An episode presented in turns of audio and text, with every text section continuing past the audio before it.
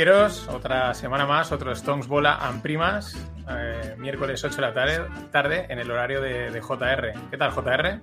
Muy bien, buenas tardes. Ahora estaba viendo que vosotros tenéis. Yo tengo el zoom, bueno, el fondo eh, borroso y lo voy a cambiar porque si no, la verdad es que no. No, No, no yo- vamos yo- a la misma, no vamos a la misma. No, no pasa nada. Yo es que lo puse y hoy he descubierto cómo quitarlo, porque no encontraba. O sea, no sé, cuando instalamos este programa, el StreamYard, o bueno, lo contratamos, eso que el primer día empiezas a toquetearlo todo y tal, y lo puse. Y Greg a veces me decía, oye, y digo, es que no lo sé. ¿no? Y hoy No sé qué he entrando- puesto, no, no sé qué he hecho. Sí, ¿no? sí, no sabía si era de la cámara o tal. Y hoy he entrado y lo he quitado y digo, va, pues lo quito un tiempo y luego lo sin problema. O sea, Greg, ¿cómo estás? ¿Cómo va la tarde del mercado? Esto es todo. No, bien. Eh, no lo sé, es decir, una mezcla de edad de, de- de- de cosas entre el VIX nuevo, que por ahora yo creo que lo podrían haber dejado una semana en test, porque nadie sabe para qué sirve, ni, ni para qué sirve, ni qué es lo que nos indica, ni nada. Es por un Para lado. que os comierais la olla, tú y unos cuantos como tú todos estos días, que os he estado siguiendo y vaya comida de olla os habéis metido. No, tío, yo, yo pocas cosas, yo lo he publicado, mira, eh, aquí está, cada uno que lo interprete como le sale los cojones. ¿Para qué sirve? Para nada. Visto- te- me, tra- me he tragado dos vídeos o tres tuyos para, para lo que ya sabía yo. Que digo, Muy bien. esto- que ya lo sabíamos, que acabaría siendo lo que es, ¿no? Una referencia que algunos igual la están jugando, pero dependerá de cómo el día sea de volátil, tendrás más o menor VIX de, de 0 de T o de 1 de T, ¿no? Básicamente no, es- no es ni de 1 ni de 0, es de una media entre 0 y 1. Y uno, Vale. sí, sí. Porque como... A partir de cierta hora cortan y empiezan ya a tomar la referencia Sí, del día porque- siguiente, ¿no? Entonces, eh, básicamente lo que se ha visto en un día de que empieza a bajar o a subir como le salen los cojones. Es decir, no tiene. Yo creo, y lo que otra gente también dice, que es la. son los prenúmeros de, de- de- del VIX, de las opciones de VIX a cero días. ¿Vale? Entonces, esto va a tener un poquito la. La, la- cuna de cómo vamos a introducir opciones que vencen el mismo día. ¿Por qué? Porque, tío, porque se hacen unas comisiones que flipas, la gente está enganchada. Hemos visto el pa- paper este que dice que los, los- los- los- es que los, los pequeños no necesitan porque necesitan perder dinero. Entonces necesitan apostar. Y, y- y- y- es esto, yo creo que, mira, hablar del VIX a 0 DTE, yo creo que es, es- tontería. Estábamos antes hablando de- del, ayuno intermitente, yo creo que es mucho más interesante. Sí, estábamos, para poner un poco en contexto a los que están ahora escuchando, pues estamos en la previa hablando de, de temas de salud y he dicho, mira, vamos a empezar y hablamos de salud y si luego toca hablar algo de mercados, pues lo hablamos. Que un día tampoco, tampoco pasa nada. Yo le estaba diciendo a JR que, o sea, yo bajé peso, o sea, yo toda la vida he estado controlándome el peso, ¿vale? Nunca he estado súper gordo, pero siempre me han sobrado kilos, ¿vale? Todo el mundo dirá que le sobran kilos, pero ¿me entiende? se entiende, ¿no? O sea, siempre... Y hace ya cuatro o cinco años, porque un amigo que es- estaba muy metido en temas de nutrición, es médico y tal, dijo, mira, me, y dijo, "Ah, voy a probarlo. Y yo andando 30, 40 kilómetros a la semana, ¿vale? Unos tre- eh, que 30 kilómetros son como un, cuatro horas, ¿vale? Cuatro al día.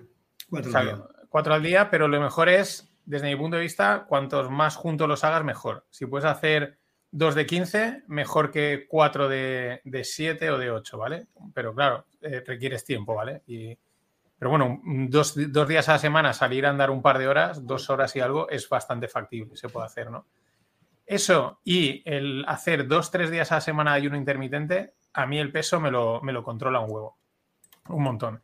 El ayuno que yo hago es desde cuando. Además, yo lo hago aleatorio porque yo tampoco quiero hacer ayuno todos los días, porque si no, el día que te toque ir a cenar, seguro que te sienta mal, ¿no? O, incluso a lo mejor a veces eh, cambiarlo y, y rotarlo, ¿no? Un poco de. Pero normalmente el que hago es después de comer hasta el desayuno del día siguiente, que son pues unas 16, 17, 18 horas, depende cuando desayunes. También lo ideal a veces es rotarlo y a lo mejor hacer de cena a, yo qué sé, pues sería casi a, a, comida del- día siguiente. a comida del día siguiente o algo así, ¿no? O sea, eso también está bien. Y, y eso hace un montón. Si luego algún día puedes meter un ayuno de 24 a 30 horas, o hay gente que ha hecho de 36 y se puede hacer. Yo lo hice una vez, ¿eh? yo lo probé, dije, voy a probar un ayuno de 36 horas, a ver también, porque tiene un- es un reto mental. Parece, ya no es morirte no te vas a morir. No te vas a desmayar por la calle, ni nada de eso, ya te lo digo. Pero es un reto también porque ves cómo hay momentos en los que la cabeza te está pidiendo comer y es mentira. Pero mentira. O sea, es que te das cuenta que es hambre psicológica que el, cuerpo te está diciendo come y, es pasar ese momento. Y luego hay un momento que lo pasas y ahora dices, pues ahora podría estar horas y horas sin comer, literalmente. O sea, es una cosa, es interesante también a nivel psicológico. También hay que planificárselo porque, o sea, que, que, lo, que decir, que no te pille entre medias nada o que diga, mira, tengo por delante dos días que voy a poder hacerlo. Bueno, por ejemplo, en el caso de Greco, yo que tenemos críos, ¿no? Pues es complicado decir, yo no como y y ves a los críos zampándose de todo. Pero no, pero no solamente eso, sino también Papá, el tema de las comidas es un tema social con la familia. Esto, ya no lo quiero, esto no sé qué. Hombre, esto no lo vamos a tirar, esto papá se lo comerá. Y no sé qué. Y dices, ahí. Y luego hay un problema gordo, y hay un problema gordo, y así vinculamos con el trading. Yo acabo a las, normalmente a las 10, 11 de la noche, acabo mi sesión. Eh, ya sé que soy un vago y no hago nada, pero mi sesión acaba a las 10 11 de la noche. Tío, yo tengo hambre yo, me, yo, me, yo tengo hambre. Y entonces, claro, tú dices, yo dejo de, después de las seis, no se puede, sí, pero las seis hasta las doce que yo acabo, hay otras seis horas de trabajo que necesito que funcione mi cerebro. Entonces, eh, es difícil, es bastante difícil ¿eh? todo, el, todo el tema este. Que... Pero, por ejemplo, la gente que hace, yo esto es a, los que tienen hijos, depende del, o sea, normalmente dice, mira, yo como la cena, que es lo que suele pasar, es la que hago con mis hijos, porque durante el día, pues, pues lo hacen de cena a, comida o de cena a cena, ¿no? Porque saben que, o a lo mejor hay quien dice, no, yo es que es el desayuno, ¿no? Porque desayuno con mis hijos y tal y cual, y es el momento en el que estoy con ellos. Vale, pues aparte, lo planifican, ahí mandan los hijos, el, momento en el que tal. De todas maneras, es interesante, ¿eh? porque aunque tú tengas hambre, prueba un día a no cenar. Y, luego hay veces que te das cuenta que es que es es psicológico. O sea, es, el cuerpo está... entre, entre, que bebo, bebo que no puedo beber, eh, porque ya me dejó el alcohol, eh, lo de, de, tal, pues lo que nos dejan. Eh, trabajamos como negros y ya me dices que ya no puedo comer, entonces básicamente te voy a decir, ¿a qué cojones vivimos?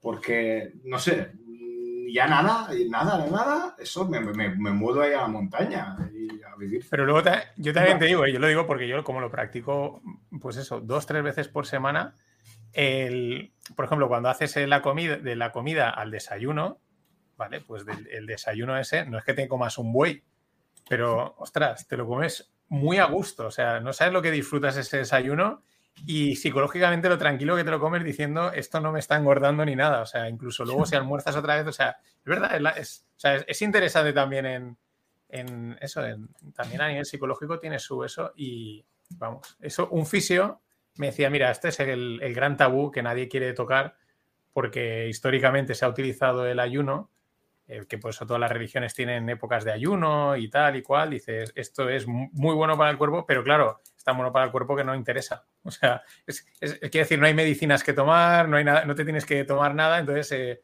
ahí no hay negocio. O sea, es que el, ayuno no es negocio. Mercadona, si todo el mundo hiciese ayuno, Mercadona vendería un 20 o un 30% menos. Menos, seguro. Sí, sí. Es, es matemático. Así que. Bueno, digamos los super, para no meter a solamente Mercadona. Bueno, ya, en general venderían un 20-30% menos. Sí, aquí es que en Valencia hablar de súper es hablar de Mercadona. O sea, siempre todo el mundo. O sea, no hay. yo creo que, creo que en, toda España, ¿no? Bueno, depende, ¿no? O sea, yo creo que en Cataluña está más. Es un poco más de. Hay un poco más de todo. Está más repartido, ¿no? El, el cliente. Y en Madrid también, más o menos. Sí, sí, sí, cierto. Cierto. Bueno, entonces vamos a eh, cambiar de tema del ayuno intermitente y del trading y vamos a pasar al tema de unas cosas que se llaman mercados financieros, creo, anteriormente, y ahora podemos denominarlos mercados idiotas o, o no sé cómo decirlo, o mercados sin, sin, sin uh, relación con la realidad, o no sé cómo decirlo, ¿vale? Es decir, eh, tenemos vez un banco que está quebrando, la economía, quebrando, no, perdona, eh, pasando al prenivel de rescate, porque ya sabéis que los, en, la, en los nuevos libros de economía la, la, la, palabra de quiebra lo van a quitar, porque ya no quiebra nadie, te rescatan de alguna forma, y, más en el sector financiero, en el sector bancario. no sé, yo creo que Mariano tenía preguntas preparadas. Sí, ahí justo, como lo has dicho, pues mira, este Twitter de este tweet de este, esta cuenta que últimamente pues pone bastante información interesante, ¿no? Pero bueno, ya redefinieron el concepto de recesión, creo, ¿no? Eh, ya no eran dos trimestres, ¿no? Eran tres. Eh, también... siguen siendo dos trimestres, pero el NBR ¿no? lo tiene que determinar porque no solamente tengamos un descenso del crecimiento, sino que también otros indicadores como el tema del, empleo también se ve afectado. Como el año pasado el empleo no se vio afectado, no consideraron oportuno declarar la recesión, porque el año pasado hubo dos trimestres en Estados Unidos con, crecimiento negativo. De muy poco, pero con crecimiento negativo. Y algo más también me suena que se ha redefinido, pero no me... Bueno, aquí, aquí el tema de parado, ¿no? En España fue el, el concepto de parado era también una mm. cosa ahí un poquito, ¿no? Entonces, pues ya, ya puestos, pues redefinimos también lo que es el mercado. se están redefiniendo muchísimas cosas en, nuestro día a día y tiene mucho que ver con esta sociedad que se está creando que no se parece nada a la que vivimos hace 10 años ni a la que hace 20 años y veremos cómo es de aquí a 10 años o de aquí a 15 años, ¿no? Todas las cosas que ahora damos por hechas, igual, ¿no? Del tema de la alimentación con el tema de, de los gusanos y las proteínas que no tienen por qué ser de origen animal como tal, sino que pueden ser de otras cosas, pues veremos. Las agendas 2030, 2050 tendrán también un impacto muy grande. Y, eh, el mismo, hoy me preguntaba un compañero, un amigo, por el tema del First, del, del Republic Bank, ¿no? Me decía, pero, o del Silicon Valley, ¿no? Me decía, pero esto es una crisis financiera, no, digo, es una crisis de, rentabilidad que supone que la gente saque dinero de sus depósitos en los bancos que no quieren pagar o no pueden pagar por no afectar a la rentabilidad de sus cuentas, que al final se puede acabar convirtiendo en una crisis financiera. Porque las salidas, ¿no? El caso de, del Fer República ha perdido más de un 40% de sus depósitos en el último, en los últimos cuatro meses contando que eh, la gran banca americana, para que no tuviera problemas, le inyectó 30.000 millones en depósitos, ¿vale? se calcula que más o menos han salido alrededor de unos 100.000 millones eh, de, sus depósitos y eso es un 40% del total que tenía. Y eso, bueno, tiene su, tiene su impacto que al final le obligará seguramente a vender activos y negocios que a lo mejor estarán en pérdidas y entonces tendrá un problema de rentabilidad. De hecho, es lo que apunta este tuit, ¿no? Eh, que es un movimiento interesante, como los bancos pequeños están perdiendo depósitos y los grandes están captando todo ese depósito, ¿no? O sea, un, escenario, digamos, de concentración un poco distinto, ¿no? No tan quiebra y lo adquiero, pero, pero bueno, que al final los ganadores, pues cada vez hay más concentración bancaria. Es un, es un, es una inercia. Es un problema eso, ¿eh? Porque además hemos de tener en cuenta que la gran mayoría de préstamos a pequeñas y medianas empresas, al sector eh, de, de real, comercial real estate y demás, está realizado por la banca regional y la banca mediana y pequeña, no por el JP Morgan de turno ni el Bank of America de turno. Y eso, como ya dijo Yellen hace creo que 15 días, va a acabar haciendo, provocando una restricción del crédito seguro. Y se va a notar porque la economía se va a, ralentizar por eso, porque se van a dar menos préstamos, se van a dar menos facilidades para, para poder eh, endeudarse y eso, quieras que no, se va a notar en la economía. A mí eh, por, YouTube un oyente eh, me comentaba de, uno de los podcasts que publicaba, decía, mira, no sé, no sé a qué es de Galicia, pero no sé, pero decía que le pregunta a los transportistas y que todos le dicen que, notan que la carga va bajando, que, que no, que ellos notan, ¿no? Que es, eh, de hecho, en Estados Unidos el, el, transport, el, Dow Jones Transports es uno de los de los que se sigue como lead indicator un poco de, la economía, ¿no? Ayer cayó un montón, ayer el Transportation cayó un 3,5%, principalmente por los resultados de UPS, ¿eh? Eh, que, no, que no fueron, bueno, que, que, está diciendo que está empezando a notar lo que estás diciendo tú, una reducción del volumen de, de transporte y de una reducción del número de viajes que hace. Y es por eso se tiene muy en cuenta porque es un proxy de la economía real. Si la economía real se empieza a enfriar, la economía financiera al final va a ir detrás. A mí me eh, creo que fueron UPS los que hace unos meses, yo creo que fue por octubre o por noviembre, eh, creo que es UPS y si no es UPS es FedEx, ¿vale? Que es el equivalente, la competencia. Sé que cada tres meses o cada mes publican una carta pues como una visión económica de cómo está todo, ¿no?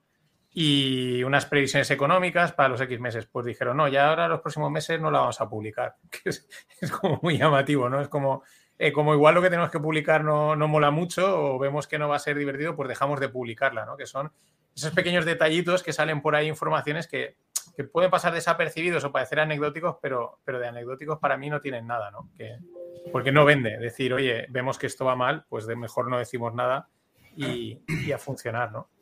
Es como el dato de empleo americano que, bueno, ya hace meses que se está diciendo que no refleja la realidad de, de, de, del empleo en Estados Unidos, que es mucho peor que lo que dice el dato de empleo. Al final no olvidemos, el dato de empleo se, se genera a partir de encuestas, ¿eh? Buena parte se genera a partir de encuestas hechas directamente. Y, y, lo que estáis diciendo, por ejemplo, Tier 1 Alpha trató mucho ese tema de, de, del dato de empleo y lo que decías de qué se ha modificado, qué ha cambiado. Y una de las cosas que han cambiado muchísimo en Estados Unidos es la forma de interpretar o de ver ese dato de empleo. Y no, no contabilizan el, la, el incremento de la población activa, ¿vale? Y hacen como unos cálculos en base a, uno, a unos números antiguos y por eso está desvirtuado. ¿no? Y, no son datos reales, sino que son datos estimados. Entonces, evidentemente, con datos estimados y encuestas, no puedes reflejar realmente lo que está pasando con el empleo. Sí. Hmm. Yo, por ejemplo, eh, de temas de estos detallitos, ¿no? En, enfrente de mi casa hay un chino que hace pues labores de costura, ¿no? Le llevas cualquier cosa y te la repara. La verdad es que el tío es baratísimo y es muy bueno. O sea, muy, muy bueno. Por cuatro duros te repara. Pero es que llevo ya desde hace un tiempo, es que lo veo desde la ventana de, desde aquí lo veo, tiene colas de gente. Y digo, no sé si es que es muy bueno y se está corriendo la voz, o que pues eh, voy a reparar el pantalón y lo alargo, ¿vale? En vez de gastarme 40 o 50 euros, o sea, que decir, un pequeño síntoma de problemas económicos, de en vez de comprarme el vaquero, le pago 4 euros, 8, me lo, porque lo cose, ya digo, es que es la leche lo que hace, eh, por 4 euros me ha reparado el pantalón y tiro. Y, pero es que es, la cola es brutal, ¿eh? Y yo creo, para mí se juntan los dos, pero me llama la atención, se juntan los dos factores, que es bueno, pero que quizás la gente eh, pues una forma de, como al final tienes que seguir pagando la comida, la inflación es alta, pues empiezas a buscar soluciones, ¿no? Y los costes financieros, ¿eh? las hipotecas, que también van a tener, ah, bueno, ¿no? Claro. O los alquileres, que por eso se ha hecho esta ley de los alquileres, porque claro, dos años seguidos alquileres subiendo al 8% o al 10%, eh, hacen imposible que mucha gente pueda, pueda pagarlos. O la previsión, ¿no? Porque ya han subido, pero si encima pues eso, hay, hay, noticias hay rumores o informaciones de que, ojo, que os van a subir más a, a, final de año, la gente empieza... Aquí lo que pasa es que, por ejemplo, lo que dice Juanqui, eh, yo creo que aquí hay un factor psicológico, ¿no? Dice que extraño porque mira el puente de abril, eh, estaba todo lleno, todo el mundo petado, etcétera. Pero yo creo que ahí, ojo, porque España en eso, la cañita está por delante de todo. Sí, sí. Y, y, luego después de en casa garbanzos Exacto. o lentejas. Exacto. El, y el o, aparentar, ¿no? No voy a decir yo salgo a cenar, que no sé, no voy a decir no salgo a cenar pues no puedo pagar la hipoteca o no me voy de vacaciones porque no puedo pagar la hipoteca, ¿no? O lo que sea. Eh, somos en ese sentido, yo creo que es, hay que ir con cuidado porque incluso también cuanto más, eh, cuanto más es la crisis, más se aparenta en estas situaciones, ¿no? O más, también a veces, y esto por ejemplo es una cosa que se le oía a Donald Trump eh, y me llamó la atención, no es que lo hagamos por la misma idea, pero el tío contaba que me llamó la atención porque contaba el caso de un amigo suyo que estaba en problemas financieros, la, situación no iba bien, pero el tío viajaba en business class. Y el tío dice, decía, vale, dice, igual no debería, pero a lo mejor psicológicamente eh, era bueno para él, necesitaba saber que sigue estando en la pomada, que lo puede sacar, ¿sabes? Tenía como un efecto psicológico. Para negociar con quien, a quien le debes o a quien de esto, evidentemente, si vas de pobre es más difícil negociar. Si vas más o menos como que las cosas te van bien, pueden creerte, ¿sabes? Por claro, lo que... y, o tú internamente el decir, bueno, esto es un bache, ¿no? Lo voy a pasar, ¿no? O sea, tenía un efecto y a lo mejor pues también a veces, oye, pues estoy mal, pero por lo menos voy a tomarme la caña o, o, el, o el, puente, ¿no? Hombre, hasta cierto punto lo puedes hacer, pero luego ya no puedes. No puedes, ¿no? Es decir, pienso yo. Sí, bueno, o sea, está claro. O sea, hay un punto en el que, en el que no, pero de momento eh, la gente sí que puede. Porque esto... ver, la, gente, la gente va a trabajar, está, le están dando dinero, ha dejado de ahorrar, ha dejado de, invertir, ha dejado de ir al teatro, ha dejado de vestirse y sigue tomándose sus cañas, ¿vale? Es decir, tú, tú vas quitando periféricamente, ¿vale? Esto no, esto no, esto no, esto, no, esto no, esto no. Cambias a lo mejor de costumbres de no vas al gimnasio, vas a andar, o etc. Bueno, y hemos de pensar que no se, no se ha provocado una caída del empleo. Cuando se provoca la caída del empleo es cuando entonces sí que la gente ya no saldrá a, a, tomarse la caña o al restaurante. Mientras vayas ingresando, lo que haces es distribuirte, pero sobre todo el aparentar que las cosas tampoco, bueno, pues hay cosas que no, te no las dejas de hacer. Hmm, Eso, estoy totalmente de acuerdo con esto. Y, ahí hilamos también con, con, este tuit que ponía Héctor Chamizo el otro día, pero que viene de JP Morgan, ¿no? Que es que a mí esto me hace también siempre gracia, ¿no? Que ahora ya la recesión que era este año ya no, ya ahora ya es en 2024, ¿no? O sea, la, la previsión la van alargando. Es verdad que desde un momento el soft landing podemos decir que lo están cumpliendo, ¿vale? Lo que nadie creíamos está, se está cumpliendo hasta que no se cumpla pero la previsión, pero bueno, la recesión es que es ese, eso ya que suena de fondo y ya casi es como, pues no sé si creértelo, ¿no? O sea, el, eh, decían el, cuento de Pedro y el lobo era, o, no sé cuál era, ¿no? De que viene el lobo, que viene el lobo, ¿no? bueno, bueno, pero no ha venido, ¿no? Recordar que la recesión tenía que ser para el primer trimestre de este año, ¿eh? Lo decían muchas casas de análisis en noviembre y diciembre cuando hacían las previsiones para el 2023. Y luego la otra cosa curiosa es que si, si hacéis la suma de los porcentajes que hay ahí, ¿Mm? no suman, no suman 100, sino suman más de 100. Porque en la segunda pata, ese 85%, em, divide otra vez por 100. ¿Me explico lo que quiero decir?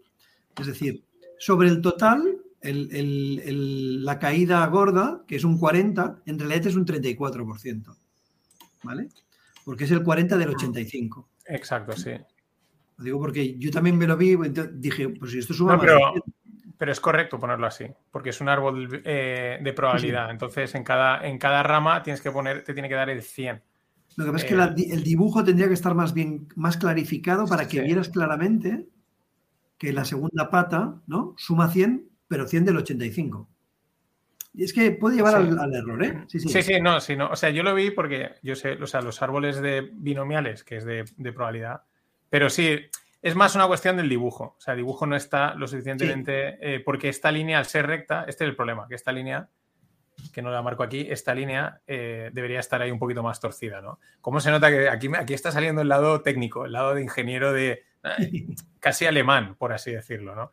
No, pero es que, es que esto es, lo de los escenarios me hace mucha gracia y yo no me acordaba, pero sí, es lo que ha dicho JR. Eh, ya estamos en el segundo trimestre, ¿no? Y la recesión pues aún no ha aparecido y oye, que si no tiene que aparecer, que no aparezca, que tampoco queremos aquí que nadie, que nadie lo, pase mal. Eh, más cosas que yo no sé tiene que ver. tener en cuenta que nos dirán que estamos en recesión cuando ya estemos dentro, ¿eh? Recordar que no, no lo anticipan, sino cuando ya llevemos unos meses dentro y a lo mejor estemos empezando a salir, nos dirán, hemos estado en recesión. También hay un efecto, que a mí me parece interesante, que es el efecto eh, acción-reacción, ¿no? O, la reflexividad que a veces se comenta en el mercado, que es un poco lo que a veces hablamos del market maker, el que compra calls, pero es decir, llevan tanto tiempo anunciando la recesión que la gente no se ha quedado cruzada de brazos. Mm, las empresas, o, o sea, es decir, oye, el que de alguna manera eh, toman medidas, eh, pues para, por ejemplo, las tecnológicas en Estados Unidos, pues han empezado poco a poco a ir despidiendo a gente, ¿no? No, no es vale, tiramos al 50% de la plantilla al 40%. No, no, han ido poco a poco, paulatinamente, tomando medidas. También supongo que pues en pequeñas empresas que a lo mejor no conocemos, pues oye, reduciendo a lo mejor si pueden crédito, yo qué sé, ajustándose, preparándose un poco. Y las grandes compañías de distribución o las grandes compañías de alimentación como Danone y Nestlé que han presentado esta semana han podido repercutir la gran mayoría del incremento de costes en el precio final. Aquí, ahí es lo más importante, que aquí, ¿quién es el que paga la factura al final de la inflación? el pequeño consumidor, reduciendo su ahorro y reduciendo su, su, capacidad de, hacer cualquier cosa. ¿Por qué? Porque vemos que las grandes empresas lo han trasladado, vemos que las, incluso las pequeñas y medianas empresas, la mayoría ha podido trasladar el coste. ¿Y quién ha perdido? Otra vez nosotros. ¿Vale? ¿Por qué? Porque ahora tú vas a cenar y lo que estaba el otro día hablando con, con, aquí, una familia aquí en Hungría, irse a un restaurante, hablo restaurante, ¿vale? No hablo del bar, de un bar, pero irse a un restaurante, estamos hablando de gastarte ya 150, eh, 200 euros. Y esto no te lo puedes permitir. Me fui con los niños a un parque de estos que habían por ahí elefantes y les dabas tú de comer desde el coche y tal, no sé qué, chulísimo. 150 euros. Y no hemos comido. ¿Vale? Eh, todo se ha trasladado al consumidor. Y el consumidor sigue trabajando y sigue pagando. Mi mayor preocupación es que, que con los gastos actuales, si no hay empleo, yo no sé qué se va a hacer. Ahí está el peligro. En cuanto se empiece a destruir el empleo, veremos qué va a pasar. Igual entonces se acelera la recesión y entonces es una recesión mucho más dura.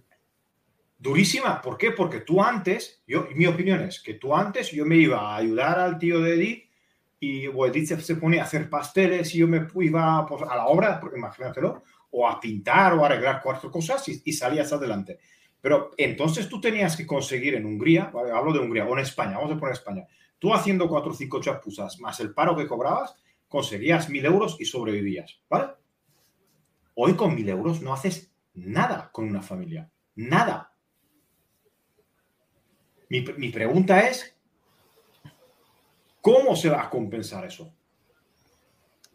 Eh, no puedes, no, con, con El problema es que, eh, es que al final todo, todo, o sea, todo te lleva, quiero decir, si, si, es de golpe, o sea, si te viene una crisis de golpe, pues digamos, pilla a la gente con ahorro, ¿no? Eh, esta crisis mm, lenta o en la que se está entrando o que tiene que llegar lenta, este soft landing que estaríamos ahora mismo, claro, debido a la inflación, pues está reventando el ahorro de la gente, ¿no? Está, está, está, haciendo que si luego la cosa se empeora, eh, el ahorro va a estar va a estar muy cascado para poder hacer frente a, a todo, ¿no? Entonces, pero es verdad que de momento, pues los tres años de pandemia o los dos años y medio de pandemia también pues evitaron que el ahorro se incrementara en todos los sitios del mundo, hasta en Estados Unidos, que normalmente no han tenido nunca ahorro o no han tenido en los últimos decenios ahorro. Y eso ha permitido que seguramente ahora se alargue todo. No habíamos, no habíamos contado con ello. La gente no, no, vivía tanto al día y tenía ahorro. Y ese ahorro les ha permitido pues, soportar más o menos mejor la situación actual de precios más, más altos y costes financieros más altos. Quizás dentro de unos meses no va a ser así. Por eso están hablando de ese 2024. Por eso han aplazado. Hombre, acordaros de ese banco. Habían bancos en Estados Unidos que no aceptaban ya dinero, porque estaban desbordados de dinero y, no aceptaban en, las cuentas, eh, pues tenían limitado el acceso, el, entrar el dinero. Hablando de bancos, de tema comercial, ¿qué opinas de la tarjeta, o, perdón, bueno, es tarjeta. No, de la cuenta que va vinculada la tarjeta de, Apple y de ese 4 y pico, creo que es, ¿no? 4,70 o 4,50 por, eh, que va a remunerar, porque es un... A ver, está, están los amigos de Goldman Sachs detrás, ¿vale? O sea, que, tampoco, que esto no se pierde en una fiesta. Pero, pero es un movimiento importante. Bueno, es una manera de conseguir financiación por parte de Apple, ¿no? Seguramente a precios mejores y fideliza a sus clientes, ¿no? Se han dado cuenta que el tema fintech tiene su qué y que siguen teniendo una muy buena eh, imagen de cara a sus clientes, con lo cual eso encima les ayuda, les refuerza más ¿no? y vincula mucho más al cliente a, todos los productos que pueden estar ofreciéndote.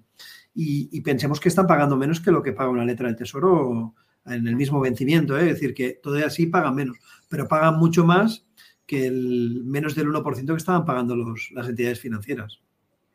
Yo creo que es, una estrategia de marketing muy buena. Sí, sí, porque, a ver, eh, Apple es conocida por, por tener, estar sentada en una pila de cash enorme. O sea, enorme, o sea, ahí. Eh, entonces, financiación como tal, yo creo que no necesita, ¿no? El problema que tiene es que esa gran pila de dólares que tiene no los tiene en Estados Unidos, los tiene que repatriar. Si los tiene que repatriar, ha de pagar impuestos. Por eso no los ha movido. Pero es cierto. También es, eh, también es verdad que a, la vez que va a pagar ese 4,15 por los depósitos, va a dar financiación a sus propios clientes. Oye, si quieres comprarte el móvil, financiatelo. Y te lo financiará a lo mejor al 6 o al 7%. Y ese diferencial va a ser beneficio para ellos, ¿no? Es lo mismo que han hecho las financieras del sector automóvil. ellos se financiaban a tipos mayorista y en cambio te prestaban a tipos de préstamo de consumo, con lo cual había un diferencial que incrementaba sus ganancias. Sí, sí, pero luego también el movimiento de que es, si no me equivoco, es la primera tecnológica que ya directamente empieza a ofrecer así de una manera significativa. Igual ha habido alguna pequeña y tal, pero porque esto es de que las tecnológicas iban a entrar en la banca, en, la en, las finanzas, sigue hablando mucho tiempo, pero tampoco ninguna había dado aún el paso como tal, ¿no? Y claro, lo hace Apple, es eh, empieza ya a ser competencia de los bancos y pues como yo lo veo también como muchos bancos empezaron, ¿no? O pequeños bancos que empiezan con un producto muy simple, muy sencillo, y de ahí pues van saliendo líneas de negocio. Porque de ahí a financiar, a prestar dinero para una hipoteca, pues, ¿por qué no?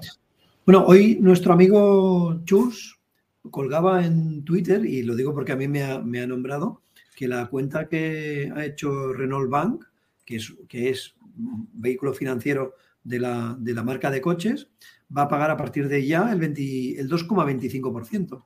¿vale? Bueno, seguramente es mucho más que cualquier otra cuenta. Ni NGs, ni Santander, ni Sabadell, ni CaixaBank, ni BBV se están pagando, ni mucho menos. Claro, claro, esto es que es lo, lo, que se comentaba, ¿no? Que todos los bancos están como callados, esperando que a ver si cuanto más tiempo pase y nosotros no tengamos que remunerar las cuentas, eso, ese diferencial que nos ganamos, pero esa guerra, esa guerra va a empezar en cualquier momento si no ha empezado ya. Sí, Dan Causa el otro día de Bank Inter lo decía, ¿eh? que de momento no hay ninguna prisa por hacer, por hacer esto, que de momento lo de pagar, se está pagando a, empresas, yo lo sé porque tengo algún amigo mío que ya me ha dicho, me han ofrecido un depósito al 280, ¿vale? A un año. Es decir, se está pagando ya o se está retribuyendo a las empresas y en cambio al pequeño al pequeño ahorrador no se le está pagando nada. que, en cierta manera, que, en cierta manera, también va vinculado que cuando, no sé, era, creo que era Greg, ¿no? Antes, o, eras tú, Mariano, que decías, había bancos que no aceptaban dinero. Bueno, mm. había bancos que te cobraban por tener dinero en, depositado en ellos, ¿vale? Te trasladaban el coste de financiación que tenían ellos, bueno, el coste de depósito que tenían ellos en el Banco Central Europeo. Ellos por depositar, el Banco Central Europeo les cobraba el menos 0,50 eso te lo trasladaban y sobre todo lo hicieron en las grandes empresas. ¿Y qué? Ahora que has dicho el Banco Central Europeo, ¿qué escena, o sea, de tipos de interés, cómo lo, tú qué previsión tienes para el mes que viene? Se habla de un 0,50 de la GAR. Yo creo que como sigue todo un poco así de esto, van a hacer 0,25, pero que nos queda otro 0,25 como mínimo, si no algo más. ¿eh? Y el tipo director, que ahora está en el 3,50, se va a ir al 4 o al 4,25. Aquí otra historia.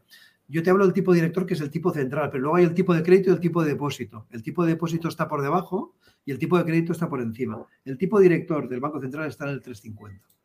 Y creo que lo van a llevar muy probablemente al 4% en una o en dos veces y a partir de ahí van a valorar. Pero la inflación em, sigue siendo alta y la subyacente muy alta y veremos si el incremento de precios de las materias primas, principalmente del petróleo, de este último mes, no va a hacer que nos llevemos sorpresas con las inflaciones que se van a publicar en mayo sobre, el mes de abril. ¿eh? Vamos a ver si, si no son tan benignas. ¿eh? Porque las inflaciones de, de, la eurozona han estado, bueno, pues mm, se ha alegrado la gente, ¿no? Tampoco eran pero la de Reino Unido era un 10 o un 12, creo que salió por ahí. Bueno, una, barbaridad. La del, Reino Unido se publicó el otro día y, salió, eh, se esperaba un 9, algo y salió un 10,1, si no me equivoco. Si, si te esperas ahora te lo voy a decir porque lo tenía yo apuntado por aquí. Y eso provocó que, bueno, que seguramente el Bank of England tenga que ir más arriba de lo que está ahora en, en cuestión de tipos, seguro. Sí, sí, sí. Vale, vale, sí. Es que eso, yo el otro día lo vi, claro. Este, es que ahora, eh, como el tema de inflación, como que se ha calmado un poquito, ¿no? Antes era el bombo por todos los sitios, ahora está un poquito calmado en cuanto a nivel mediático. No digo a nivel económico. Pero sigue ahí, no, porque la fijación ha ido a, a, otros temas, ¿no? Ahora estamos preocupados por el sector financiero, por si se rompe algo, por qué pasa. Mira, la inflación en el Reino Unido se esperaba que fuera el 9,7 y salió el 10,1. Hmm. es decir, que seguramente eh, va a ser mucho más pegajoso. En el mismo Banco Central había algunos de sus miembros más hawkish que estaban diciendo que la sensación que tenían es que estábamos viendo un escenario muy benigno sobre la inflación y que ellos no lo veían tan benigno, que seguramente esto va a ser más persistente durante todo esto 2023. Teniendo en cuenta además que estamos comparando con los meses más caros del año pasado. Marzo y abril del, 2020, del 2022 fueron los más duros por todo el tema del inicio de la guerra y la subida de los precios. ¿eh? Sí, sí, sí. Vamos, que llamamos a la calma. Sí, si no me equivoco, mañana, eh, mañana y el jueves, mañana y el viernes tenemos la inflación preliminar del mes de abril para España y Alemania, y yo creo que puede haber sorpresas que no van a ser positivas. Que van a ser, porque además es que el sector servicios es inflacionista, ¿vale? Y como estamos diciendo, ¿no? eh, si todo el mundo está gastando, el tío del bar no te va a bajar los precios, al contrario, te los va a subir. Y te dice el bar, te dice el del hotel, ¿vale? Y esas cosas, evidentemente, o, el del súper. En el súper aún no se está notando la bajada de las materias primas agrícolas. Tú lo puedes decir, Greg. Las materias primas agrícolas y, ciertos costes están bajando y en cambio en el súper siguen incrementándose los precios. La bajada del IVA de inicios de años se la han comido por dos ya. Sí, sí, sí, ¿no? Y, por ejemplo, Hungría somos un país donde más inflación hay y además ves que no... A ver, el, cuñado de... El el tío de Edith tiene una pastelería y estoy entreno con el chico que, que hace todos los números de la pastelería, ¿no? Y me dice que hay muchas materias primas que han bajado muchísimo de precio. Es decir, casi que está la mitad que estuvo hace un año. Pero dice, hay otras que han incrementado por ejemplo, el azúcar, el, azúcar está reducido, luego otras ahora se está incrementando, pero me está diciendo que, por ejemplo, el cacao, eh, la vainilla, los productos con, con, el que se hace el helado, ¿vale? Los que son unos productos especiales italianos que compran ellos, son carísimos. Entonces tú dices, algunas cosas brutas, como el trigo, ves que ha bajado un pelín de precio, ¿vale? Pero otras cosas... Uh, otras cosas, ah, no. Entonces, la inflación va a seguir y, lo que hemos hablado es estructural. Ha llegado hasta cierto punto, ¿vale? Ha llegado hasta cierto punto, ahí ha parado y ahora mm, todo, sigue, todo sigue su camino. O sea, yo lo noto, o sea, lo noto mucho en, en, sitios artesanos, ¿vale? Que hacen, notas que han bajado la calidad. Porque claro, o sea, yo, por ejemplo, no sé si lo conté, pero donde compro el roscón de Reyes, aunque ya estemos en abril, pues es un horno que hay cerca de mi casa, artesano de toda la vida, que hace un roscón de siempre que te cagas. Y este año, cuando lo abrimos y lo pruebo, digo, ¿pero esto qué es? Digo, hostia. Y mi madre dice, joder, dice, sí, es verdad, la masa está como chiclosa, o sea, hace un roscón buenísimo.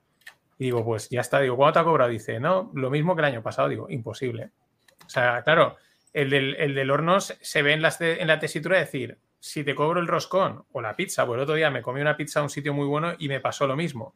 Eh, tenía un nivel inferior. Claro, si te la tengo que cobrar, si te, hago la misma pizza con la misma calidad, te la tengo que cobrar al doble de precio. A doble precio no me la vas a pagar y voy a perder la venta. Para seguir cobrándote la misma, tengo que reducir calidades, reducir cantidades y bajar la Y en, en sitios así donde el producto es un poquito más elaborado, más artesano, se nota un montón. Se nota porque te está, cuando te están cobrando lo mismo o muy poquito más que, y sabes que deberían de cobrarte más, es, descarado. Bueno, la reduflación, ¿no? El otro día me pasó en un, bar el domingo, vi como em, las patatas, las bolsas de patatas chips son la mitad o, dos, o, una, o dos terceras partes de lo que eran hasta ahora. Y seguro te están cobrando más de lo que mm. cobraban hasta ahora, con lo cual lo estamos viendo. Sí, hoy, no, dijo y, luego no tenga, y luego hemos de tener en cuenta otra cosa. Todo el tema este que estamos sufriendo de la sequía va a tener impacto en mucha producción del campo en España, que luego vamos a ver reflejado en los costes. ¿eh? Hay gente que dice, yo no voy, a, no voy a cultivar tomates porque si no me los dejan regar, eh, se me van a morir. Y si, me los, y si, y si, los tengo que producir bien y demás, te voy a tener que cobrar el doble de lo que te estoy cobrando hasta ahora, con lo que no me lo vas a comprar.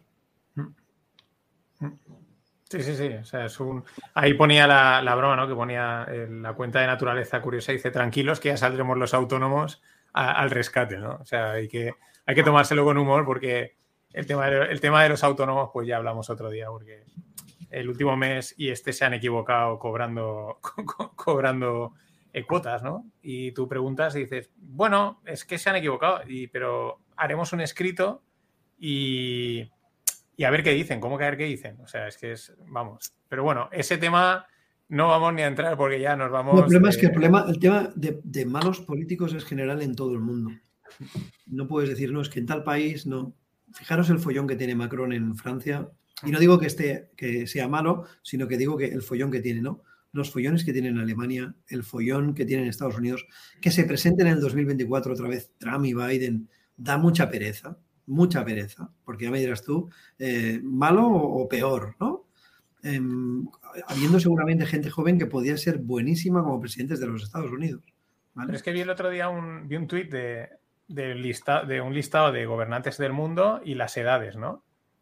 Y es que los principales, o sea, los principales gobernantes del mundo, o sea, Estados Unidos, China, eh, Rusia, eh, es que estaban por encima de 70.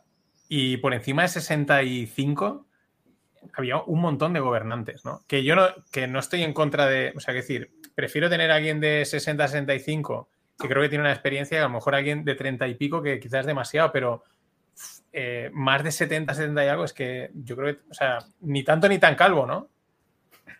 Sí, sí. No sé, ya os digo, está todo el tema mucho más movido de lo que parece y todo mucho más aguantado por hilos de lo que, nos podemos imaginar, ¿no? Y, seguro que en algún momento alguna cosa se puede romper con mucha facilidad. Tema que tenemos que tener en cuenta también. Eh, el viernes tenemos reunión del Banco Central del Japón con el nuevo presidente, ¿no? El UEDA, em, que inicialmente han dicho que no van a cambiar las políticas monetarias, pero hay el run run, el rumor de que no pueden seguir manteniendo estas políticas monetarias con la actual inflación ni con el actual nivel de deuda y demás. Veremos, porque eso podría significar una movida del árbol muy grande en todo el tema de renta fija, porque recordemos que buena parte de la renta fija americana, de la deuda americana, la tienen también los japoneses, ¿vale? Por ese diferencial de tipos y esa divisa que han tenido habitualmente devaluada. Si esto cambia, hace más interesante quedarse en Japón sin tener que hacer cambio de divisa que irse a financiar a los americanos. ¿eh? Sí, eso lo hemos hablado, sí. Y parece que, parece que, el, tema, los mercados lo cotizan con un riesgo bastante bajo, lo que yo veo, y, los, y muchos que hay, la gente que está invertida está invertida muy a, digamos, muy a no pasa nada y, esperando que, inclusive la gente está, está esperando muchísimas empresas de, que, van a, que van a cotizar otra vez a precios de chollos pero lo que no están contabilizando de que, no sé, menos las cuatro o cinco empresas grandes, yo no veo que funcione todo, todo bien, todo, todo tan... Sabéis que el tema de la amplitud de la bolsa americana está explicando que buena parte del movimiento de este inicio de año viene explicado por las ocho o diez compañías más grandes, o las cinco o ocho compañías más grandes, ¿vale? Eh, y eso pues está diciendo que seguramente el movimiento no es todo lo sano que debería ser para que pueda continuar, ¿vale? Si además incluimos todas las incertidumbres que tenemos, valoraciones que siguen siendo un poco altas, porque los beneficios en el primer trimestre están cayendo, ¿eh? Están cayendo menos de lo que se esperaba, pero porque ya se habían hecho revisiones de, estos, de estas expectativas de beneficios, ¿eh? que eso se va a tener en cuenta. Em, pues veremos si esas valoraciones se pueden seguir manteniendo con los actuales precios. SP 4000, 4100, ¿no? Eurostox en 4300, DAX en 16000, el CAC está en máximos de todos los tiempos. Louis Vuitton se ha situado entre las 10 primeras empresas por capitalización del mundo, ¿vale? Y todo explicado principalmente porque el sector lujo en principio se ve, beneficiado por la, reapertura de, China, ¿no? Y ese incremento de gastos, porque hemos de pensar eso, ¿eh? los chinos van por detrás. Ellos han reabierto más tarde, por tanto, ellos están haciendo las locuras que nosotros hicimos en 2021 y 2022 especialmente. ¿vale? Y eso, ha favorecido el sector. Eso me ha recordado lo que decías de las cinco compañías, y, ahí vamos ya cerrando. Me ha recordado un meme que vi el otro día, estos que molan de Twitter, que sale un tío con una mochila y una de las asas está totalmente cortada, pero la mantiene en tres hilos, ¿no? O sea, el asa está cogida, pero por tres hilos, ¿no? Y eran eh, Amazon, Apple, eh, Facebook o, la, Tesla, ¿no? Las cuatro o cinco grandes del, mercado y el, y el, resto del mercado, como diciendo, esto está, ah, está por ahí. Lo que pasa es que ahora no lo busco porque me, peta el ordenador, no sé por qué. Han sido, han sido si no me equivoco, han sido Meta, eh, Apple, Microsoft, y en menor, bueno, a Nvidia y en menor medida eh, Google y Amazon. Amazon también ha hecho, un buen, ha hecho una buena recuperación. ¿eh? Sí, todas las grandes. Y el otro día enseñaron un gráfico de, los rendimientos y se ve claramente como los grandes se han quedando arriba y han, comprado todo el SP500 y se veía muy claramente como, digamos, el, las, uh, las grandes se han quedado muy arriba, ¿vale? y, las, y las, el resto del mercado se, se, les ha descolgado, ¿vale? Es decir, realmente las cotizaciones actuales son las cuatro o cinco grandes, pero también es verdad que son las que más gente emplea y, más gente emplea, no, que más así, digamos, repercusión tiene en media en todos los lados. A mí me gusta porque Jesse, que es de nuestro, bueno, de, nuestro Telegram y está por aquí, es oyente, evidente, y también nos ayuda en muchas cosas, ponía el otro día un dato que es que aún así, pese a la caída, mm, bastantes empresas de estas tecnológicas están cotizando a una múltiplos mm, muy bestias. O sea, eran, eran múltiplos de decir, Buah, pues no sé, no, sé qué cifra era, y para no decirle de equivocarme, eh, X veces ventas, X veces no sé qué, que decías, claro, vienen de tan arriba que pese a haber corregido, siguen siendo... Están caras.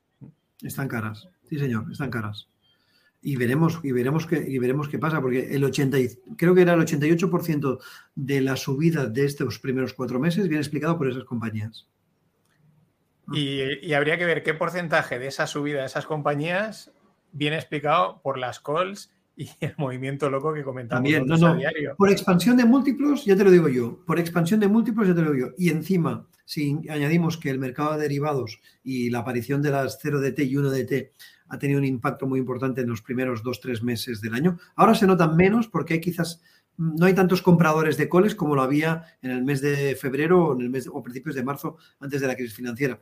Era, es brutal como veías como la sesión podía acabar subiendo gracias a esa, a esa gran intervención de todos los apostadores de, casino de a un día. ¿Sabes lo más interesante que veo, tío? Lo más interesante que veo ahora es el enorme número de gente que vende volatilidad. Que están vendiendo calls y están vendiendo puts. Con volatilidades del VIX, ya sé que el VIX ha perdido el lo más 16%, del 17% lo, más rentable es vender eh, volatilidad de una semana porque el mercado no cae, ¿no? Porque ves que el mercado no cae. Cierto, cierto.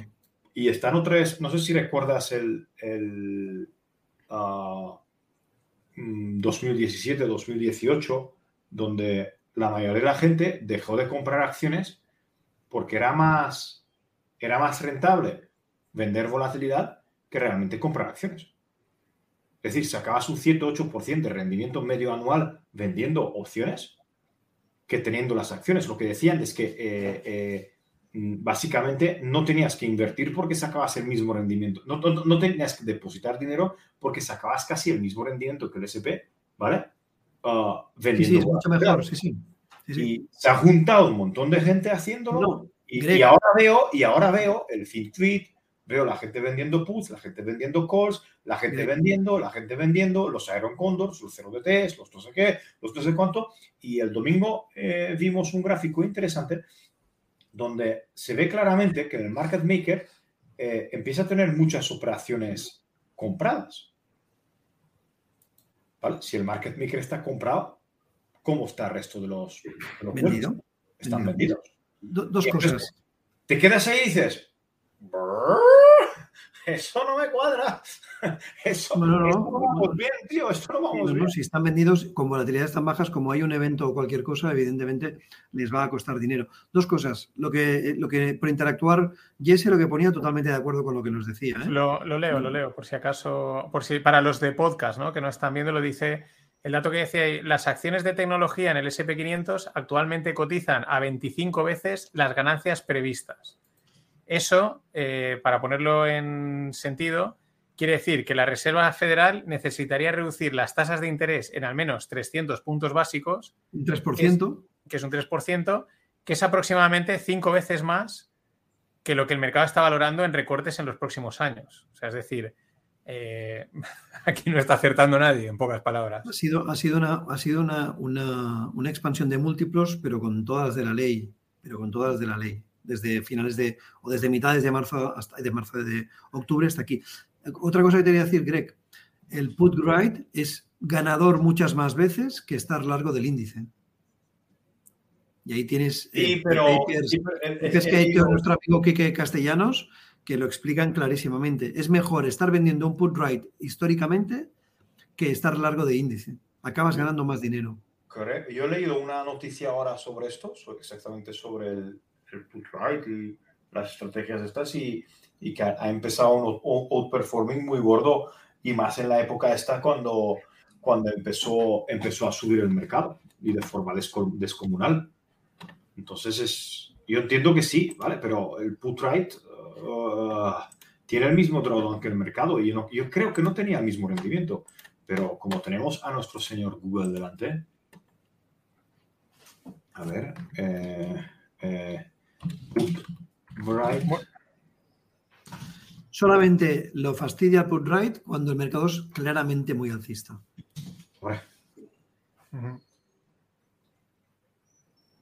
En las otras veces, entendiendo que no te apalancas, que cuando te enganchan sería como si te hubieran enganchado con un ETF, con un futuro del índice, que no estás apalancado, ¿vale?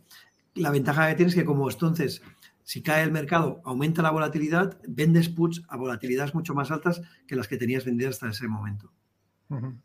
Haces, haces ahí un ajuste y, para. Y el put right, y este, este paper hablaba de que era un put right con la put vendida al 95%, es decir, con una caída del 5%, es decir, de las de las de money, un 5% por debajo. Ah, pues es bastante cerca, ¿no? Sí, sí. Sí, sí, pero al final es como si estuvieras largo de índice. Es decir, el tío que está gestionando un fondo de, del Eurostox, le es mejor que comprar 35 acciones, vender constantemente puts del Eurostox. Estoy mirando, no me, no me sale la comparación, ¿vale? Porque esto, more about put strike, pero sí lo, lo, podemos dejar claramente para la siguiente reunión de verificarlo como, uh, como, como, es. Pero, a ver, yo, yo te digo que puede ser, Pero he leído recientemente un documento de que, de que como ha dejado, pero volviendo, volviendo al tema, ha dejado entonces de ser rentable y la gente se ha metido a vender muchas opciones put y call en aquella época y todo el mundo sabemos el Volkswagen, los problemas que hubo, eh, los índices de volatilidad, cómo han cambiado, etcétera, etcétera, etcétera. Entonces, claro, nos encontramos en un entorno, desde mi punto de vista, de que donde veo que está hablando de estrategias eh, cortas de largas, eh, cortas de volatilidad como si fuera una tesis de inversión en Apple. Pero la gente no tiene ni la menor idea de, que, de lo que supone eso. Y además seguramente deben ir apalancados. Y encima deben ir apalancados. Tú ya sabes que el primer día no vas apalancado, pero el segundo día que cobras un centavo, dices, coño, pero si yo tengo 100 unidades en la, en la cartera, para comprar un centavo podría cobrar dos, ¿vale? Y te das cuenta el decimoquinto día es que tienes todo metido y, y, si baja un 1% en el mercado te revienta. Pero eso lo dejamos para la gente que, por supuesto, nadie juega apalancado. Son todos chicos buenos y, y, ya es la hora. Y, ya es la hora. Ya es la hora, para darle caña. Yo voy a cerrar con. Es que justo el otro día estaba viendo. hay una cuenta de YouTube que se llama Fina Use que hace vídeos de, 30 minutos de, cosas de finanzas, ¿vale? Está en inglés y, hablaban de la historia de Goldman Sachs. Y uno, eh, Goldman Sachs ha estado siempre, o sea, ha sobrevivido, pero se ha llevado, ha estado metido en todos los jaleos, ¿no? Y hay un momento en que sale un tipo, un señor mayor, y dice: Lo que pasa es que ha habido una cosa que no. Eh, obviaron una regla básica y natural del mercado, y es que tarde o pronto el mercado te va a testear. tarde o pronto el mercado va a ir a testearte a ti y a tu estrategia y tal, y te va a poner contra las cuerdas. Dice, esto no falla. Y digo, mira, pues perfecto para esto que estamos hablando de las de estas estrategias muchas veces, a veces muy bonitas y tal, que, ojo, porque el problema es que hay un día que el mercado te va, te va a llevar al precipicio y te va a poner ahí y, y van a ver, ahí es donde está la amiga. Sí, señor. Pues nada, eh, es la hora y toca irse a cenar, así que... La hora, la hora de Cenicienta. La hora de la Cenicienta. Así que nada, muchas gracias a los dos y nos vemos en JR, nos vemos en un mesecito. Claro que sí. Un abrazo muy grande, que vaya muy bien. Buenas tardes. Hasta luego.